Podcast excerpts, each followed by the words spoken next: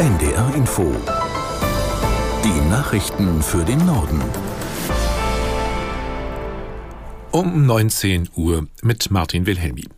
Die Europäische Union eröffnet Beitrittsverhandlungen mit der Ukraine und dem Nachbarland Moldau. Das haben die Staats- und Regierungschefs laut EU-Ratspräsident Michel bei ihrem Gipfel entschieden.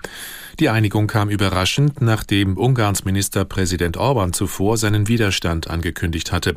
Allerdings gibt es noch keinen Zeitpunkt für die Aufnahme der Gespräche, wie Helga Schmidt aus Brüssel berichtet. Das heißt, es ist so eine Mischung zwischen einer guten Botschaft äh, für die Ukraine, für die Menschen, ein Silberstreif kann man sagen, und auf der anderen Seite aber noch keine Festlegung. Das gibt ein bisschen Raum, noch mal genau zu gucken, ob die Ukraine wirklich alle Bedingungen für den Beginn von Verhandlungen aufgenommen hat. Die Kommission hat ja selber gesagt, nein, hat sie noch nicht. Darauf bezog sich auch Viktor Orban, so dass man sich ja jetzt in der Mitte getroffen hat und sagt, ja, es soll Beitrittsverhandlungen geben, aber den Zeitpunkt nennen wir später weiter.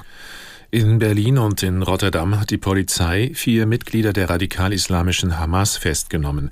Den Männern wird unter anderem die Planung von Anschlägen vorgeworfen. Einzelheiten zu den Festnahmen vom ARD-Terrorismusexperten Michael Göttschenberg. Es soll um einen Anschlagsplan gegangen sein, und zwar auf jüdische Einrichtungen. Allerdings sieht es im Moment danach aus, dass dieser Anschlagsplan äh, noch sehr vage war. Äh, die vier Männer, die heute festgenommen worden sind, sollen in Kontakt gestanden haben mit Führungskadern der Hamas im Libanon und zunächst einmal den Auftrag gehabt haben, ein Erddepot der Hamas in Europa zu finden, wo Waffen versteckt gewesen sein sollen und diese Waffen dann eben nach Berlin zu bringen und dann eben möglicherweise tatsächlich einen Anschlag zu verüben. Elektronische Rezepte und digitale Patientenakten sollen künftig verstärkt zum Einsatz kommen. Der Bundestag billigte entsprechende Pläne von Gesundheitsminister Lauterbach.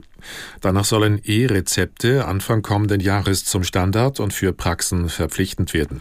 Vorgesehen ist zudem, dass von 2025 an alle gesetzlich Versicherten elektronische Akten für Gesundheitsdaten wie Befunde und Laborwerte bekommen, es sei denn, sie lehnen das ausdrücklich ab.